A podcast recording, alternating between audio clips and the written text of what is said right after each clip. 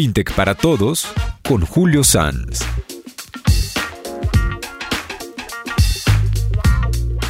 Una de las verticales de mayor transformación y mayor disrupción dentro del ecosistema FinTech han sido la de pagos digitales.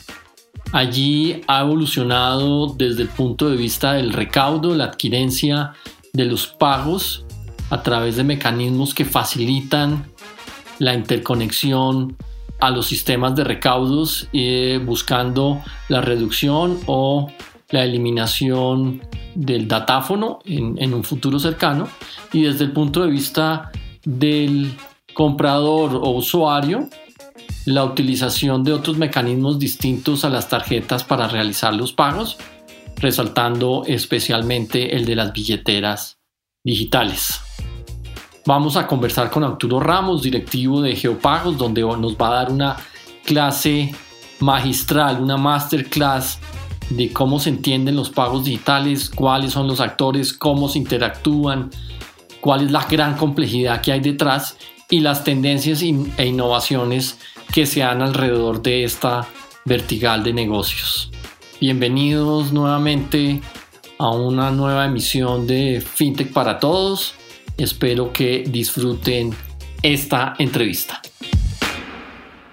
Días, tardes, noches. Bienvenidos a nuestra serie de FinTech para Todos, donde estamos conversando con jugadores del ecosistema FinTech y conociendo tendencias innovaciones y hacia dónde van las distintas verticales. Hoy vamos a hablar del futuro de los pagos digitales en América Latina y hemos invitado a Arturo Ramos. Arturo, bienvenido. ¿Qué tal, Julio? Buenos días. Muchas gracias por la invitación. No, Arturo, un gusto enorme, de verdad, tenerte aquí con nosotros y realmente este es una breboca para un tema que es muy interesante, que tiene una dinámica impresionante, porque estamos hablando de los pagos digitales y estamos hablando de lo que la fusión de dos mundos, que es el mundo del e-commerce con el mundo del sector financiero, o el, o el ecosistema fintech. Pero antes de, de, entrar, digamos, a, allá a hablar en materia, Arturo, me gustaría presentarte. Arturo es Business Head o cabeza de negocio de la región andina de Geopagos en este momento. Es ingeniero de sistemas con un MBA de la Universidad Católica del Perú.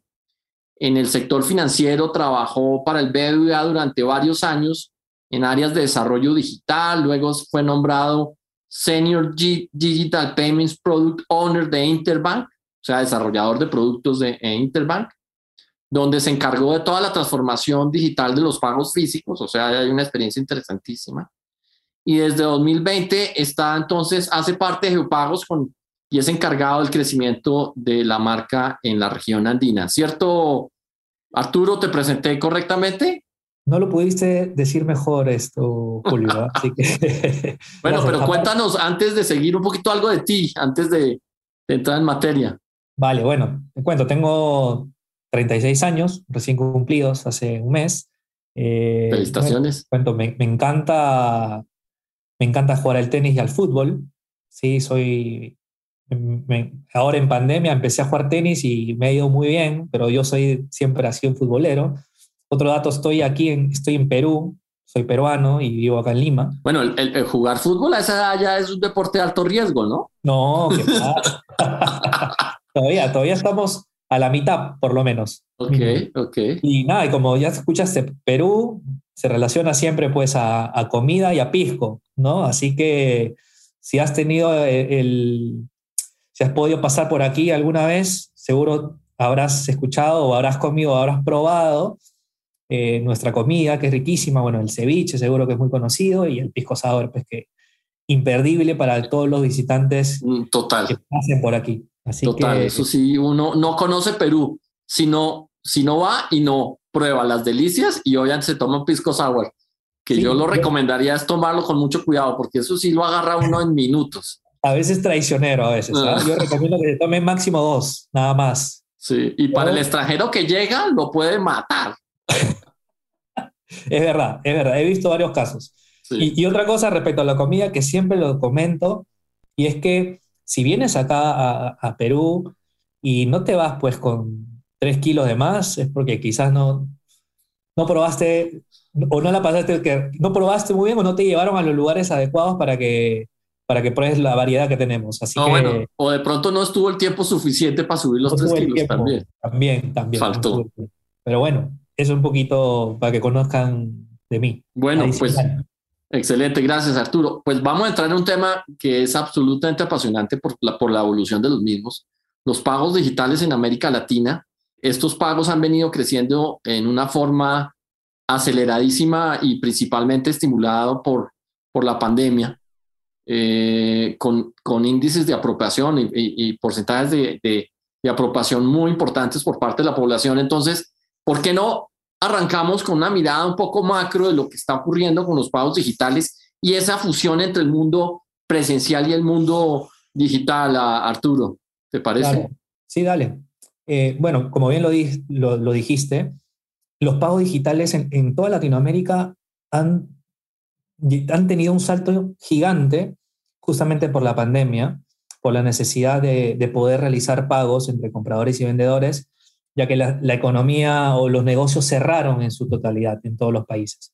Entonces se generó la necesidad de poder hacer estas transacciones y ahí es donde tomaron impulso las soluciones que ya estaban en el mercado en algunos de los países y hay otras que han nacido también en, justo en estas épocas, ¿no? en estos últimos dos años. ¿Tienes algo de estadísticas allí? Sí, por ejemplo, a ver, te hablo de Perú. En Perú se, incrementó casi al doble, 100% de, de transacciones de e-commerce, por decirlo así, en, con pago de tarjeta de crédito y débito, más que todo en delivery. Y aparte en las billeteras digitales que había acá en Perú, que estaban creciendo en un, a un ritmo quizás orgánico, pero crecieron, no sé, 200, 300% en la cantidad de usuarios de billetera. ¿No? ¿Por qué? Porque primero era una transferencia cuenta a cuenta por detrás, la cual ayuda muchísimo y era online, en línea, entonces por ahí hubo mucho más adopción. Y aparte también que el Estado, y no solo en Perú, también pasó en varios países de la región, daban bonos para las personas que no tenían hoy, en ese momento no tenían pues ingresos, daban bonos extraordinarios. Exacto, subsidios, y lo hacían a través de estas billeteras. Entonces ahí crecieron muchísimo la cantidad de usuarios y transacciones para este tipo de, de, beneficio que está dando el Estado hacia las personas. ¿no? Entonces, en, Colombia, por ejemplo, ya, ya se habla de más de 23 millones de, de billeteras electrónicas eh, eh, recientemente, o sea, con crecimientos muy acelerados en estos dos últimos años. Sí, no, aquí también, a ver, hay una billetera que tiene más de 10 millones de usuarios, una sola billetera, y otra billetera que tiene también 5 millones. Entonces, eh, eso no lo iba a saber en un crecimiento orgánico si no se hubiera dado la pandemia. Entonces, y, estoy viendo también el crecimiento o nacimiento de nuevas billeteras en la región. O sea, desde Argentina hasta México salen nuevas billeteras, nuevas soluciones, que eso al final beneficia también a, a las personas o a los negocios, porque las billeteras pueden ir enfocadas para ambos lados, porque le dan más oferta y otra oferta de valor, otros beneficios, donde ya cada uno elige por dónde quiere ir. Ahí lo interesante de las, de, las, de las billeteras es los servicios financieros y no financieros que ya están ofreciendo las billeteras, ¿no? O sea, nacen como billeteras, te digo también un poco, de, me toca el tema de las tendencias, billeteras nacen como una transferencia P2P, ¿sí? De persona a persona o persona a negocio o persona natural con negocio, pero luego le van metiendo más funcionalidades para justamente diferenciarse de otras. Por ejemplo, ¿qué otras funcionalidades le meten? Pago de servicios, ¿no? Para que puedan pagar su agua, su luz, recargas de celulares, en algunos, a ver, a veces le meten también servicios financieros como préstamos, micropréstamos para los negocios, para capital de trabajo, para los negocios, y así le pueden ir metiendo más funcionalidades que los diferencien.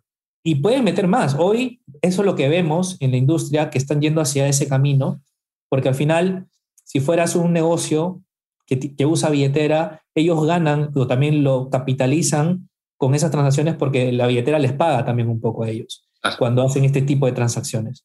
Entonces, por ahí todos ganan, tratan de desintermediar también un poco a, algunos actores que ahora vamos a empezar a hablar, pero por ahí va y por ahí veo que, el, mercado latinoamericano está yendo por ahí. O sea, la, creación de ecosistemas un poco basados en el concepto de banca abierta, ¿cierto? Ecosistemas abiertos entre personas y comercios, ¿no? Y que puedan tener soluciones que puedan, que hacen en su vida cotidiana, ¿no? Para poder, para tratar de salir de los, de, no sé, por ejemplo, a ver, no me, no me quiero entrabar, pero cuando tú querías pagar el agua tenías que ir a un lugar. Cuando querías recargar tu celular tenías que ir a otro lugar.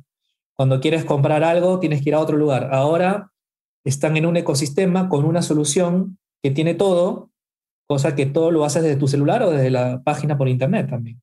Así que por ahí vemos, y aparte hay nuevas tecnologías también que van a venir y que están entrando también poco a poco en los mercados. Ok, ya, ya, entraremos entonces a hablar de esos temas interesantes, pero vámonos un poquito, digamos, eh, para, el que, para la persona que no está cerca a estos temas y, y, y, realmente hace uso de una tarjeta o recibe un pago en, en, en su negocio, en su comercio, ¿sí? Y, resulta que le abonan muy rápidamente al día siguiente, o la persona que hace el pago, pues se lo debitan inmediatamente y, y vio eso en instantes y, y no sabe qué, qué, ocurre por detrás. ¿Por qué no lo vemos un poquito desde, desde la mirada, desde la experiencia en, ambos, en ambas puntas, ¿sí? Y en ambos ambientes. A ver eso cómo lo vamos entendiendo para una persona que, que, que no es cercana a estos temas. Claro que sí. A ver, cada vez que se realiza un pago digital. ¿Cuántos actores y quiénes son los actores, por ejemplo, que, que intervienen? ahí, ahí voy.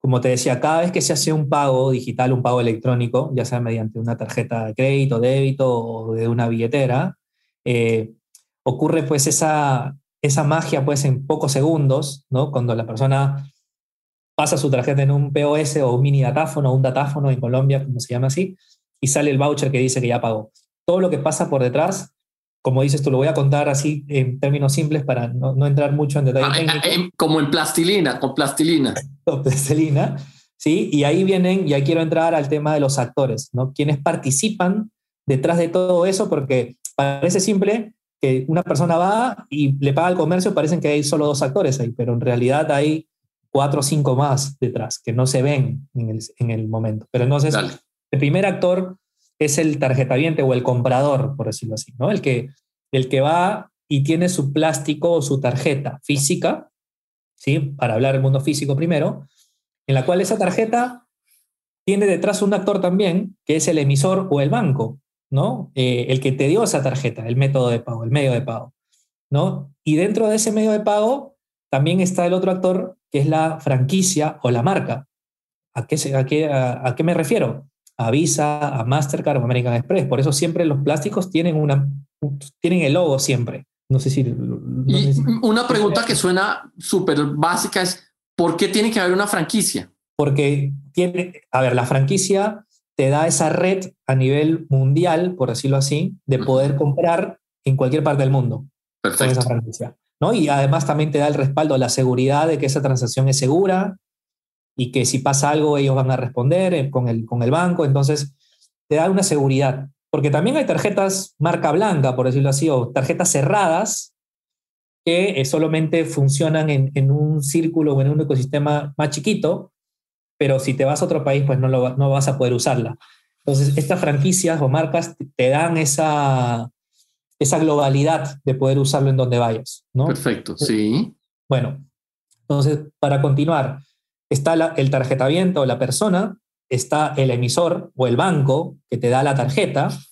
Ahí vamos dos actores. El tercer actor está la franquicia o la marca, que, te da la seguridad y la red, como te digo.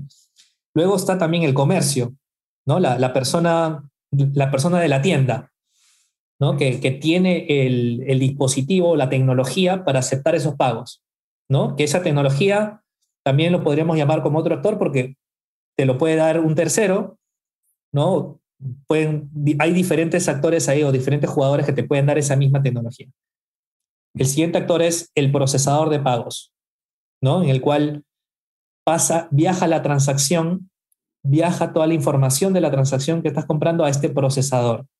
Ahí hay otro actor. Entonces, espera, yo voy a un comercio, saco mi tarjeta, la paso por el datáfono. Sí. El que provee el datáfono ya es un jugador. Sí, que puede ser el mismo que es el que procesa o puede ser otro. O sea, no solamente la información del datáfono, sino el que procesa la información puede ser el mismo o otro. U otro, exacto. Por ejemplo, para, para y pongamos nombres. Pues. ok, digo nombres. Por ejemplo, eh, Bolt, por ejemplo. Ok, ese es el dueño del datáfono o el que provee el datáfono. pero el que procesa puede ser Redeban o Credibanco. Ok. Entonces, ahí hay un actor que Bolt te dio el dispositivo, pero el que procesa es Redeban, imagínate. O Redeban también tiene dispositivos, también se lo puede dar, entonces ahí Redeban te da el dispositivo, el datáfono y también procesa. Okay. No sé si ahí se entendió el ejemplo. Sí, sí. Ahora, la regulación reciente en Colombia abrió la posibilidad a que no solamente sea esos dos procesadores, sino muchos otros. Exacto. Se está abriendo el mercado en Colombia y, ahí es donde eh, se va a dar también en los demás países de, la región. Perfecto. Hay otros procesadores que están entrando y eso también abre el mercado y se rompe ese duopolio, por decirlo así, del procesamiento. Perfecto. Entonces, va, va, en el procesamiento de la información. Vamos ahí. Ok, ya pasaste la, tarjeta en el datáfono, el datáfono agarró la información y se la manda al procesador. El procesador pues hace serie de validaciones de esa información, de que sea correcta, segura y todo, y se lo manda al autorizador, que puede ser tu banco, porque, de la tarjeta, porque el banco tiene que saber si la tarjeta tiene saldo, si esa tarjeta está activa, ¿no? Entonces el banco dice, ok, autorizada esta transacción porque Julio tiene dinero y pasa esta transacción. Entonces, el autorizador responde o el emisor responde, ahí está el emisor otra vez, es el mismo actor que el que te dio la tarjeta, y le responde al procesador, el procesador le responde al dispositivo y en el dispositivo pues sale tu voucher que dice transacción aprobada o ya se realizó el pago. Ok. Entonces, todo eso ocurre detrás. Pero hasta ahora no hemos visto la parte del comercio. ¿cierto? el, comercio es el, el, actor que está ahí parado con su dispositivo, porque ¿qué hace? E, el comercio para tener ese dispositivo tiene que haberse afiliado a un adquirente, y ahí eso lo iba a comentar al final. El, el adquirente es el que afilia a los comercios para que acepten pagos con tarjetas. Entonces, imagínate, tú eres la tienda, Julio, y yo quiero aceptar, quiero empezar a aceptar pagos con tarjetas. Ok, entonces vas y le tocas la puerta.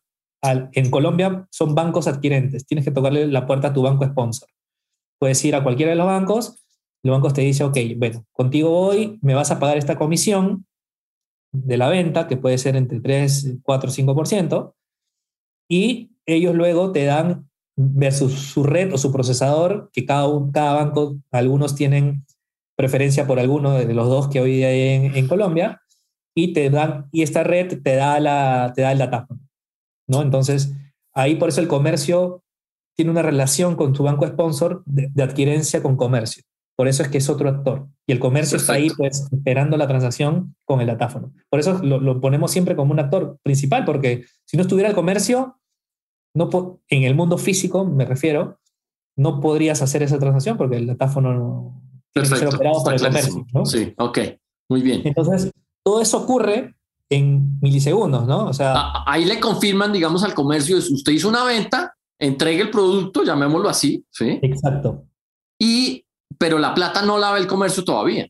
Tienes es como una información nomás. Hay dos modelos. El modelo tradicional, que es el que te estoy contando, sí. que el dinero le llega al comercio pues después de, puede ser 24 o 48 horas en algunos casos, ¿no? Entonces, el dinero no lo ve ahí, sabe que ya vendió, sabe que le van a dar un dinero, pero no es online. Va a tener que esperar 48 horas como máximo. Okay. Hay algunos países, no se da en Colombia, pero creo que en Argentina sí, si mal no recuerdo, que eh, si es que quiere el dinero, hay una funcionalidad especial. Si quiere el dinero en el momento, el comercio, eh, lo puede pedir, pero le cobran más comisión.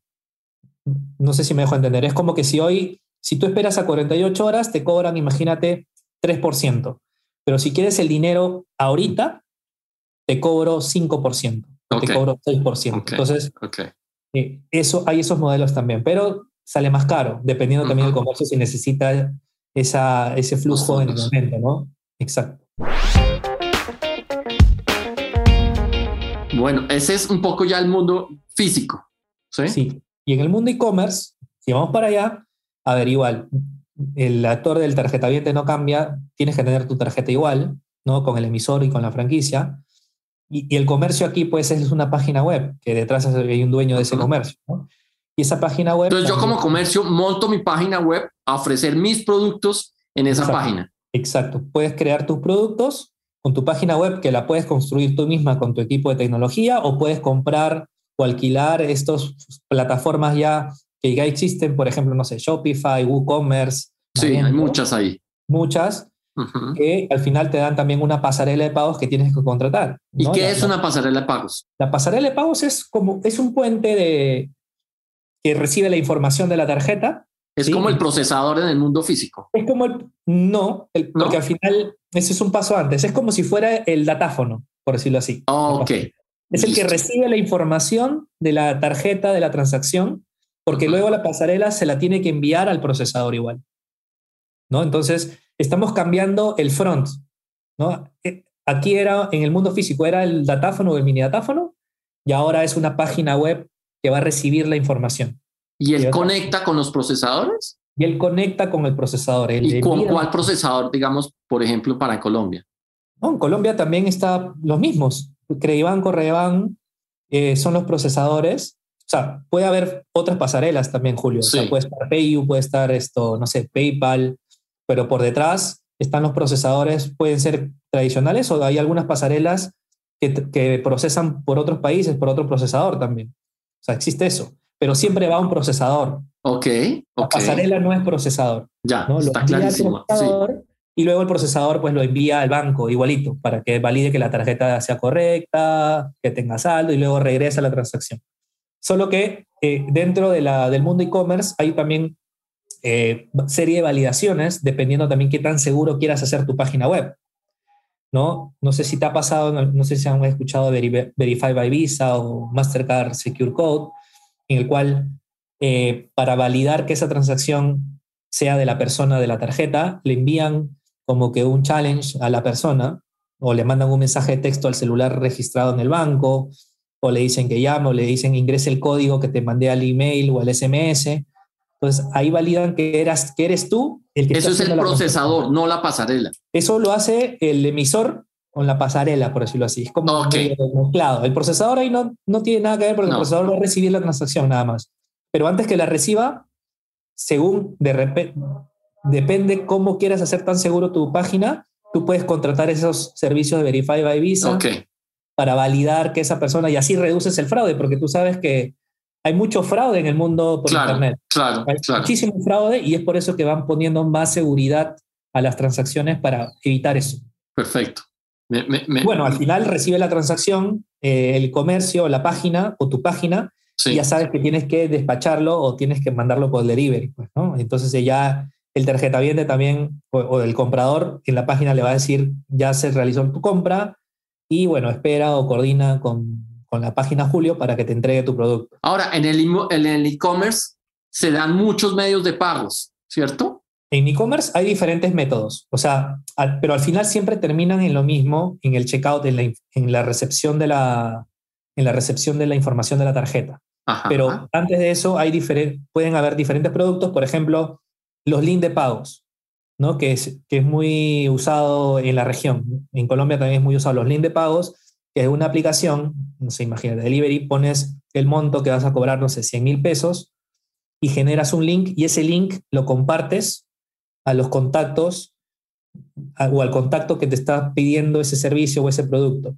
Se lo compartes por WhatsApp, por Instagram, por Facebook, por email o por SMS. Yo recibo ese link tuyo que tú me generaste porque yo te estoy pidiendo comprarte, no sé, dos polos. A mí me llega mi WhatsApp, yo le doy clic a ese link y se abre el checkout o la pasarela, por decirlo así. Yo ya tengo que ingresar la información. Pero ahí ya tienes un método para, para el e-commerce, el link de pago. Sí, pero, pero si tú eres comercio y te dice una pasarela, una pasarela te facilita y dice, mira, yo te ofrezco recibir franquicias, te ofrezco recibir pago contra, contra efectivo, o cómo se dice, sí, puede ser pago contra efectivo o corresponsal bancario, digamos, te, lista todos los medios de pago, una pasarela. También. Por PC, claro, también, sí. Sí, también, también hay. Esa es labor de la pasarela, ¿cierto? Sí, claro, esa es la, esa es la pasarela, que tiene conexiones con otras entidades y que está integrada su está integrada su checkout, ¿no? Entonces, hay algunas que te ofrecen eso, otras que no, o también a nivel comercial te dicen, si te ofrezco esta básica de las franquicias de Visa Mastercard, pero si le metes PC te cobra un poquito más, si le metes otro, te cobra otra comisión, va a depender de cada una de las pasarelas. Bueno, yo creo que aquí, digamos, esperaría poderle preguntar a la audiencia si le quedó claro, esperaría que sí, digamos que no, es un mundo un poco complejo, pero son, son, son los dos mundos a los cuales hoy en día estamos ya acostumbrados y los roles de los distintos actores, ¿cierto? E, exacto. Y, quiero también complementar acá, con, aparte de lo del link de pago, también están los botones de pago, ¿no? Que estos vienen incrustados en, tu, en la página o puede ser como la pasarela que tú dices. También estas empresas independientes te, te brindan estos botones para que lo incrustes. ¿no? Con tu equipo técnico o en las pasarelas, como lo decías tú bien dicho. ¿Como qué tipo de botón de pago? Por ejemplo, pago con PayPal, ¿no? PayPal te brinda una serie de documentación para que tú integres ese botón de PayPal en tu página. O también, no sé, paga con Apple Pay, también puedes agregar el botón de Apple Pay y ya más adelante las tendencias también es pagar con criptomonedas. Paga con Coinbase o paga con Binance, paga con cualquiera de esas empresas que tienen estos botones ya disponibles para que puedas pagar pues con, con Bitcoins o con Ethereum o con cualquier otra criptomoneda que, que exista y, que esté compatible con lo que tú... Bueno, ahí, ahí, ya estamos viendo lo que son las tendencias ya que se están viniendo a una velocidad increíble. Pero entonces, ya quedó claro, ahora vámonos a un mundo que no es ni físico ni, ni virtual, sino es como la unión de ambos mundos, porque es el mundo móvil y, y, el mundo móvil es porque pues, está en el celular y el celular se mueve. ¿sí? Tú puedes pagar con ese celular en, en mundo físico como en el mundo virtual. Un poquito eso, ¿cómo, está, cómo, ¿cómo se están integrando esos dos mundos que hoy se llaman digital? Sí, a ver, estos mundos ya se están juntando, ¿no? Y mundo físico, mundo virtual y también mundo persona, mundo comercio también en un solo, en un solo aplicación, por decirlo así, en una sola app. ¿Qué quiero decir a eso? Que lo que hemos estado viendo en los últimos años es que algunas soluciones que nacen hoy día como una billetera, por decirlo así, o, o que nacen como un modelo de, de comercio de, de, aceptación de pagos, ya sea un agregador de pagos, como un, no sé, como un Bolt, por ejemplo, o como un modelo adquirente, estas soluciones, tanto billeteras o como agregadores en una aplicación, luego quieren complementarse entre sí, quieren tener la otra solución. Imagínate, tú sacas tu billetera, tienes ya una cierta cantidad de usuarios que hacen transferencias P2P y luego quieres meter al mundo de negocios ahí, de comercios, a esa misma billetera. Entonces le agregas, le agregas las funcionalidades de aceptar pagos con los mini datáfonos. Y a estos comercios que aceptan pagos con mini datáfonos, ya no vas por el mundo tradicional, ¿sí? De que le pagas en 48 horas, porque la billetera se hace online, ¿no? Le pagas en estas cuentas digitales de la billetera al comercio. Entonces, le das ese beneficio a ellos de no esperar 48 horas para que tengan su dinero, sino ya lo, se lo das tú en tus cuentas. Uy, espérame, porque ahí sí nos toca, ah, recapitulemos un poquito el mundo este nuevo, ¿sí? Eh, desde, el punto de vista un poco, desde la experiencia del, comercio, muy, muy sencillo. O sea, no sé si me lo puedas explicar un poquito más. De, eh, ¿Del comercio? Sí, yo creo que desde el comercio. Pues porque tú como usuario llevas el celular y haces casi lo mismo como que lo que ocurre es con la tarjeta, pero con el, con el celular. Y de ahí pues ya el, el que tiene que entender bien es la operación es el comercio, creería yo. Vayamos, lo, hago con ejemplos para que a ver se trate de, entender mejor. A ver, tú del comercio, tú puedes tener tu aplicación, ¿no? De comercio, en la cual tú puedes cobrar con diferentes métodos de pago, ¿no? Tú como comercio, ¿no? Puedes habilitar el, mini atáfono, puedes tener el link de pago en la misma aplicación, poder mandar links, puedes tener también el QR para que el que te venga a comprar pueda escanear ese QR con su billetera, o puedes tener también alguna, ya me adelanto un poco a las tendencias también, la tecnología nueva Tap to Phone de que acercas la tarjeta al celular del comercio. Ya no Entonces ahí el mensaje es, el comercio o la tendencia es allá no tener datáfonos. La tendencia, sí, es no tener datáfonos en un futuro. Al menos físicos, digamos, estaría integrado en, en, una funcionalidad. Estos famosos mini datáfonos. La idea es que estos en el futuro o en algunos años desaparezca y todo lo hagas acerques tu tarjeta al celular, ya no al mini datáfono. Pero aparte de eso, tienes otros métodos de pago. El, el, comercio puede enfocar un QR, o sea, generar el QR sí. de tu billetera, de tu banco, de la que tengas, o de la misma billetera de repente, de la misma solución que le dan al comercio, escanear y pagar por ahí. O si estamos aquí de forma remota y me quieres comprar algo, yo como comercio te mando un link de pago a ti y tú ingresas tu información de la tarjeta por e-commerce y me llega la transacción de que ya hiciste el pago y yo te mando por delivery tu producto. ¿Y quién ofrece estos servicios ya como Mercado Pago para entender? Eh, por ejemplo, en Perú, para decirte así, eh, Vendemás, que es el principal agregador de pagos aquí, tiene todos esos métodos de pago. El comercio tiene cuatro o cinco métodos de pago para que pueda elegir. O sea, le dice, le dice a su cliente, el de la tienda le dice a su, al que le está comprando, señor, ¿con qué va a pagar? ¿Con contactless, con QR? ¿Quiere que le mande un link de pago? Bueno, siempre y cuando es delivery. ¿O quiere pagar con este mini datáfono, acercar su tarjeta aquí? O como con chip. Entonces, le das toda esa, esa gama o esas diferentes opciones al comercio para que no se pierda esa venta, porque claro. imagínate si solo tienes QR y el que te va a comprar no tiene QR, no tiene billetera, ¿cómo compra? va a tener que sacar su plata en efectivo para comprar. Entonces, le das todos estos diferentes métodos para que no pierda la venta y está comprobado, y acá te lanzo un dato, que los negocios que tienen hoy eh, una aceptación de pago con tarjetas, está comprobado de que aumentan sus ventas en 30%. Comprobado, eh, se ha hecho un estudio aquí y, a ver, Perú y Colombia tenemos casi la misma, la misma cultura, somos muy parecidos. ¿no? Entonces, eh, ayuda mucho también a los comercios tener estas soluciones para que salgan un poco de la informalidad y los ayudes a vender más. Claro. Entonces, ahí te hablé un poco del, lado del comercio, de la solución del comercio con una eh, propuesta en un celular, por decirlo así, pero si vamos ahora al lado de las personas, ¿no? Eh, eh, entre tú y yo, imagínate, quiero pagarte, tú no, tú no eres un negocio, eres mi amigo, entonces también te quiero pagar, ahí entran ya el mundo de las billeteras. Y eso ya no pasa por las tarjetas. Esa ya no pasa por las tarjetas. La, la cantidad de billeteras o la mayoría de las billeteras, casi el 100%, son cuentas digitales detrás. ¿Qué quiere decir cuentas digitales? No sé, como una cuenta prepaga, por decirlo así. ¿Como Neki o como hay plata para Colombia? Exacto, como Neki, eh, no sé, Mobi. Sí, que tiene todas. Okay.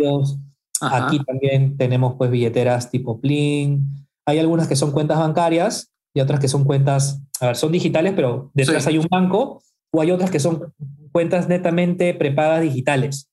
Pero entre una transferencia entre cuenta y cuenta o estas cuentas no pasan los rieles tradicionales. Va directo, ¿no? Entonces, y es online también. Entonces, eso es lo que también ha ayudado mucho a que los comercios adopten esta tecnología o estas nuevas soluciones, porque el dinero lo tienen en, en el mismo momento. Claro. Y eso ayuda pues a, a que no esperar 48 horas y a poder tener flujo. Y es más económico. Más económico, porque acá, por ejemplo, la, mayoría de billeteras no te cobran nada. Acá en Perú no cobran nada, es cero. No te cobran absolutamente nada. Que yo estoy seguro de que en algún momento tienen que monetizarla de, algún, de alguna forma. Hoy todavía no. Creo que la estrategia pues también es masificar, tener la mayor cantidad de usuarios posibles para luego ya recién monetizarlo. Pero hoy es cero.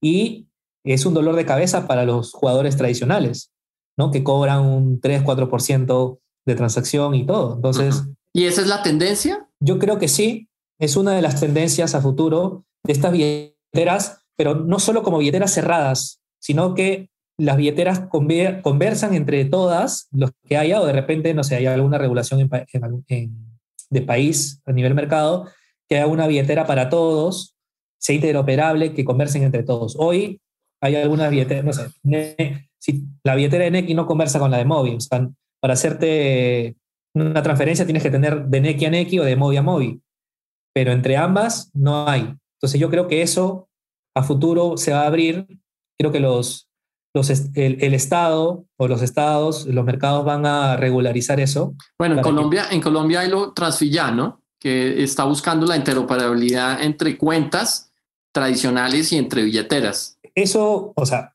por ahí va el camino. Entonces, si ya empezaron a hacerlo, van por bien, buen camino. La, idea ahora que se masifique y que haya la gran cantidad de usuarios, dependiendo también ahí cuánto, entiendo que también no cobran nada y es online. Así es. Eso beneficia y que sea para personas, de persona a persona obviamente y de persona a negocio, ¿no? también. Muy importante de persona de negocio. Cambio. Ahí va a haber un gran cambio en el mercado y, van a tener que adaptarse los, los, jugadores tradicionales, de alguna forma también. Porque si no, en un futuro, pues, si no se adaptan, van a desaparecer. Perfecto, bueno, me queda clarísimo. Yo creo que acabamos de tener una clase eh, rápida, pero muy, muy clara de lo que es, cómo es el mundo de los pagos, pero hay otros jugadores como ustedes, ¿sí? Como Geopagos. ¿Ustedes qué, qué habilitan? Sí, a ver, nosotros somos, te damos la infraestructura tecnológica para que puedas tú tener una solución de aceptación de pagos con tarjetas mundo físico o mundo e-commerce, ¿no? Y también billeteras. Así que nosotros te habilitamos todo, somos tu partner tecnológico, por decirlo así. O sea, tú, eres el partner tecnológico del comercio o de la pasarela.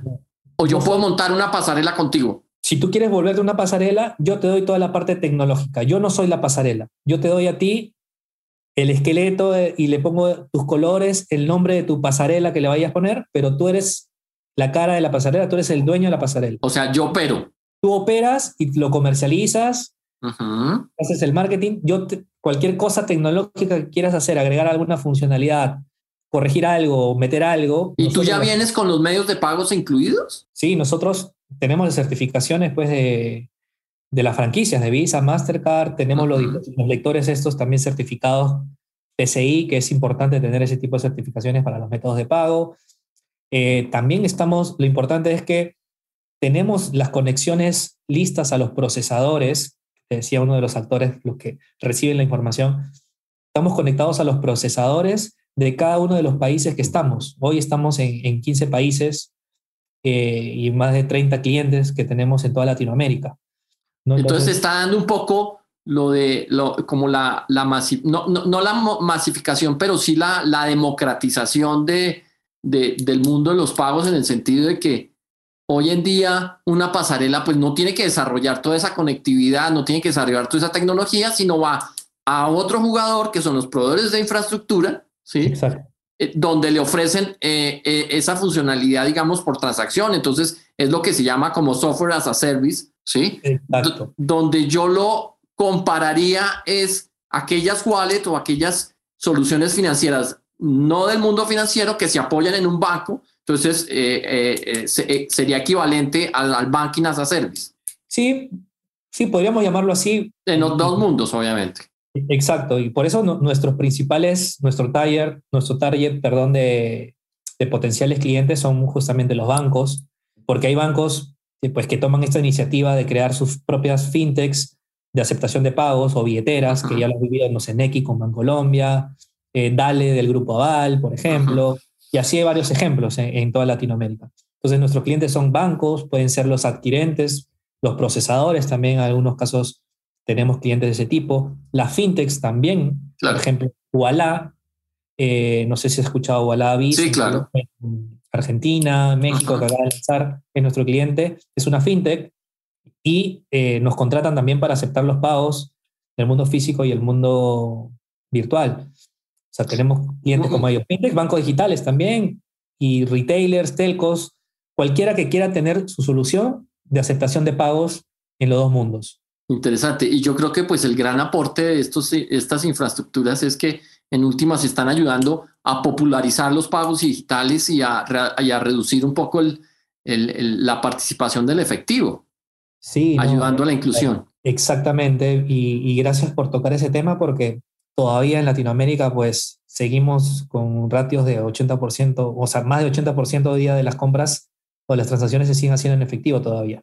Entonces tenemos una gran brecha. Ese es un dato muy importante. Eh, o sea, el 80% de pagos en una economía latinoamericana es en efectivo todavía.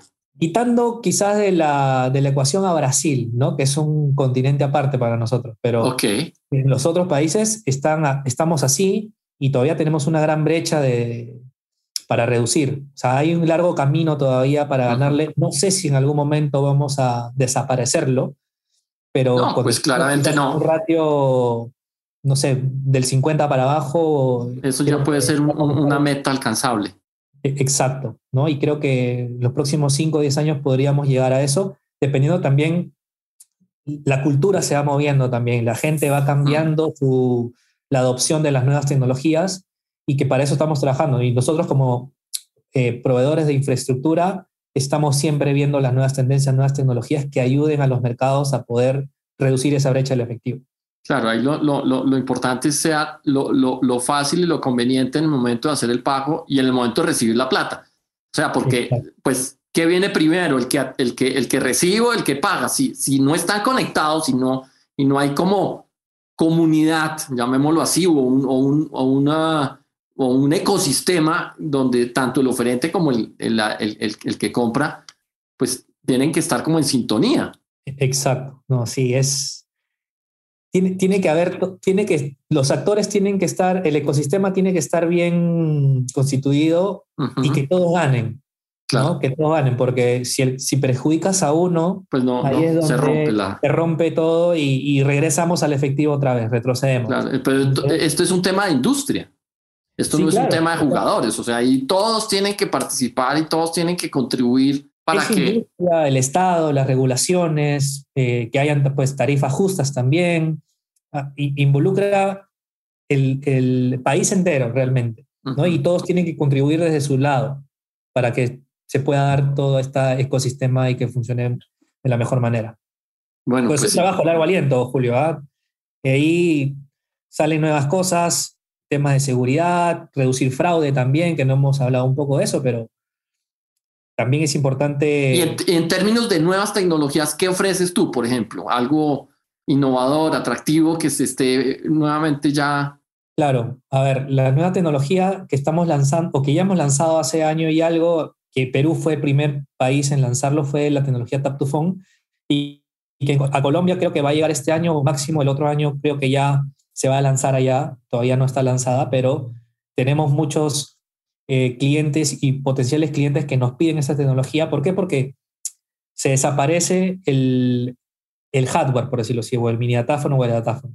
Y todo lo, van a, lo vas a hacer desde tu celular, acercando tu tarjeta contactless, ¿no? O sin contacto al celular, y tu celular va a ser como si fuera el datáfono. Okay. Entonces, esa tecnología se llama Tap to Phone y esa la tiene pues las franquicias Visa y Mastercard. Así que vemos esa, esa tendencia de, ¿por qué? Porque vemos que Colombia también es un país que tiene mucha emisión, o casi todos los bancos ya emiten tarjetas contactless, o sea, hay una alta penetración, creo que más del 50% ya tienen una tarjeta así, y también el share de participación de hoy día de transacciones contactless en los dispositivos también es alta en Colombia. Entonces, eh, estamos hablando de también entre 40 y 50% del, del total de las transacciones se hacen de ese tipo, contactless. ya. Entonces, esas variables ayudan a que estas tecnologías ya con el celular, acercarlas, sean, eh, estén, estén adecuadas al mercado para que puedan implementarlas. Entonces, eso es lo que nosotros vemos en un futuro, que el hardware desaparezca y todo se haga desde el celular. Y en ese camino estamos yendo porque vemos que los números acompañan a eso. Entonces, el primer paso fue pues con el datáfono, luego con el celular, bueno, la llegada de Apple Pay, seguro Android Pay llegará en un momento, pero Apple Pay ya llegó. O sea, en Perú ya llegó, en Colombia también ya llegó. También. llegan esas tecnologías de los grandes jugadores de mundiales porque ven que el mercado ya está listo para poder ir hacia ese camino. Así que por ahí vamos y nosotros damos esa tecnología. Sí, ahí todo parte entonces de crear comunidades, crear ecosistemas, eh, eh, conveniencia, facilidad, eh, porque la, la, batalla contra el efectivo pues es absolutamente exigente porque el efectivo es demasiado rápido. Tú lo sacas de la billetera física, entregas un billete y recibes el, el, el bien o servicio ya, eso es en segundos. Y ya está. Lo malo del efectivo, pues también otra de las ventajas es que genera mucha informalidad. claro. ¿No? Claro, la informalidad. Y de ahí la informalidad, pues evitan impuestos y, y ahí es donde por eso es que tenemos que hacer un trabajo conjunto con todos los actores, incluido el Estado, ¿no? A ver, el Estado pierde también porque al no declarar impuestos no son ingresos para el país. Entonces ahí es donde tenemos que trabajar todos y dando nosotros de nuestro lado, bueno, tecnologías fáciles de usar, seguras, el, el dueño del producto, por decirlo así, el que comercializa o el que opera, darle buenas tarifas, darle un valor agregado al comercio para que le convenga más pagar con tu solución que cobrar con efectivo. Claro. ¿no? Entonces, todo es la cadena. Bueno, pues muy interesante. Ahí hay soluciones. QR, por ejemplo, se está popularizando en, en, distintos segmentos de la, de la población, el contactless, otros, realmente hay, hay muchas cosas interesantes y, y, se viene el mundo que no pasa por los rieles, que son los pagos persona a persona directos, ¿cierto? Que mencionaste, como para recapitular un poco. Sí, claro. A ver, eso va cuenta a cuenta. Exacto, ¿no? Y va un poco más del lado de las billeteras donde ya desintermedian algunos jugadores. Claro. Por ejemplo, aquí ya no está el procesador, ¿no? Ya no está quizá la franquicia, ¿no? El, la Visa Mastercard, porque es una transferencia entre dos cuentas. Ok, ok. Entre dos cuentas de un banco o dos cuentas que yo creé digitales, mías, prepaga. Entonces te, te transfiero a ti, la reduces dos, tres actores, igual recibes el dinero en línea y ya si lo quieres retirar o dejarlo en el ecosistema como dinero digital para, para que pagues servicios, para que pagues agua, celular o lo que sea, lo puedes dejar en el sistema. Y si no lo sacas. o si no lo sacas con tu tarjeta en un ATM o lo que tú quieras. O lo pasas a otra cuenta. Interesantísimo. Ahora, ni hablar entonces ya de lo que viene la desintermediación a través del mundo cripto, ¿no? Ese es otro. ese es otro. Ese es otro mundo, ¿no? que también hoy día a ver, se ve un crecimiento de más personas comprando este tipo de monedas. Eh, y dándoles uso real, no es solamente la, la, inversión en esas criptomonedas. Claro, hay algunos que lo usan para invertir, que lo holdean ahí, compran y esperan a que el valor crezca, y hay otros que lo usan para, no sé, en el mundo, no sé, los gamers lo usan mucho, por ejemplo, para comprar cosas. En, en, otro tipo de... Hay pocos comercios todavía hoy también que aceptan criptomonedas, pero ya vemos también que en las pasarelas mismas, como lo comentaba antes, también ya están incluyendo estos botones de pago como si fuera un PayPal o un, no sé, o un Apple Pay. Perfecto.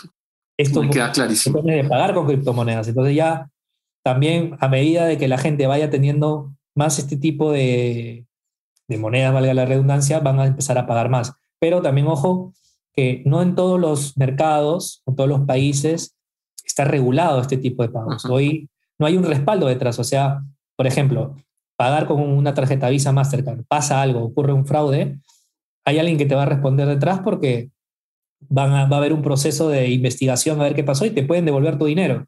En cambio, en criptomonedas es más difícil. Claro. Eh, ahí es, le pagas a otra persona y quién, no hay un respaldo detrás.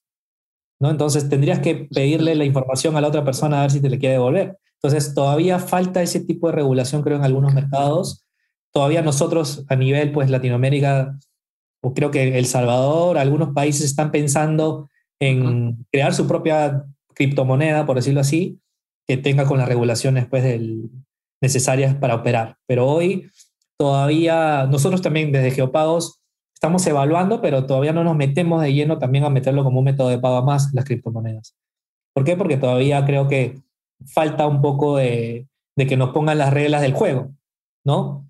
Hoy falta ese tipo de cosas para poder meternos bien. Bueno, creo que el futuro se va a dar. Me queda clarísimo, pues es interesantísimo. Tuvimos toda una masterclass. Sí, realmente el que escucha esto, yo creo que va a quedar con una idea clara de qué es el futuro de los pagos digitales en América Latina, los distintos actores, los conceptos, los beneficios, los pros, los contras, etcétera. Yo creo que, pues Arturo, aquí podemos seguir conversando y, y, seguimos aprendiendo, pero el tiempo se nos, se nos agotó. Yo creo que ojalá los que nos escuchen tengan una visión clarísima de lo que está ocurriendo en el mundo de los pagos digitales en América Latina. Y Arturo, no me queda sino darte las gracias por, por habernos dado esta clase magistral. No, no, no, no, no la podría llamar distinto. Y estaremos atentos a ver los siguientes avances e innovaciones en, este, en esta vertical. Sí, eh, gracias Julio por la invitación. Eh, espero que tus oyentes hayan eh, podido entender. A veces de repente me salen algunas palabras técnicas, pero espero que, se haya podido entender. Si no, con todo gusto podemos hacer una siguiente y, nada, yo encantado. Nada, y te buscan en LinkedIn, ¿no? Si quieren profundizar contigo, Sí, me en, en, Geopagos en LinkedIn. Exacto, con Arturo Ramos en LinkedIn eh, y me pueden escribir si quedó alguna duda y sobre eso yo encantado de responder. Y, nada, cuando tú gustes nos volvemos a juntar, eh, Julio, y seguro pronto iré para, para Colombia y espero conocerte. Bueno, nos tomamos un café. Nos tomamos un café. O un ajiaco. Ah, también puede ser. también.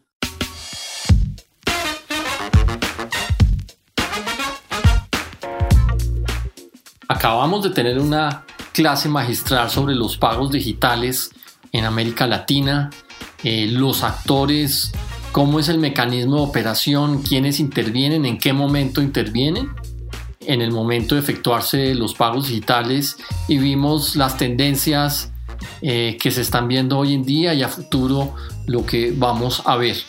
Fue una charla muy amena donde pudimos aprender de esta vertical de negocios y espero que la hayan disfrutado tanto como yo lo hice.